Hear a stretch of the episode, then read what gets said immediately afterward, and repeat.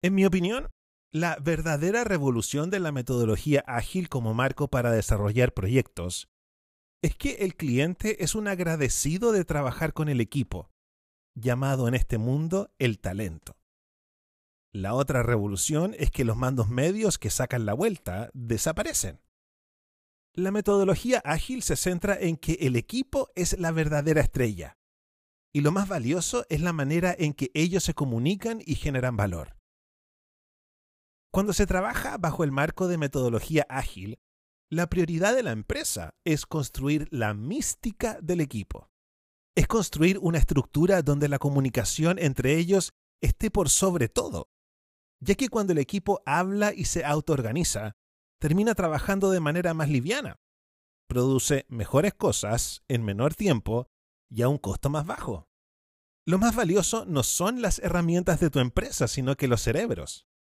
Trabajé en medios más de 20 años y hoy no sirve de nada tener una cámara de cine si el equipo no se comunica, mientras que al lado tienes a un grupo de adolescentes logrando 3 millones de visitas en YouTube transmitiendo desde un teléfono.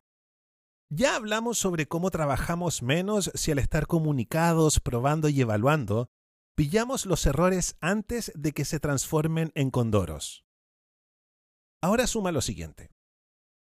Hay un rito que es central en los equipos que trabajan con metodología ágil llamado la retrospectiva.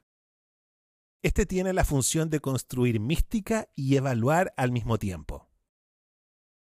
Imagínatelo como una evaluación interna que se hace con bebida y un pedazo de torta al final de cada carrera corta o sprint.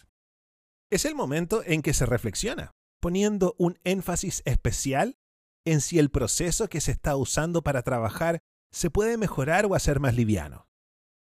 Se decide qué cosas dejar de hacer. Porque los brindis al final de un proyecto tradicional donde se hace todo de una no sirven de nada. Los brindis al final de cada carrera corta de un proyecto que está andando disparan la mística. Y brindis. ¿Por qué repito brindis? Porque las retrospectivas tienen que ser especiales. Compra una torta, gasta unos pesos. Una empresa que trabaja en ágil sabe de eso. El espacio de trabajo de tu equipo tiene que conducir a la mística. Es decir, tu sala tiene que estar llena de pizarras, plumones de colores, post-it y todo lo que sirva para comunicar ideas.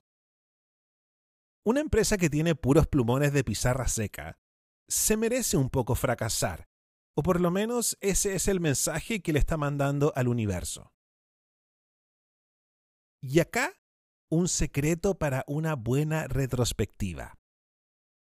No comienzas a hacer tus carreras cortas los lunes para hacer las retrospectivas los viernes, cuando todos están cansados y se quieren ir.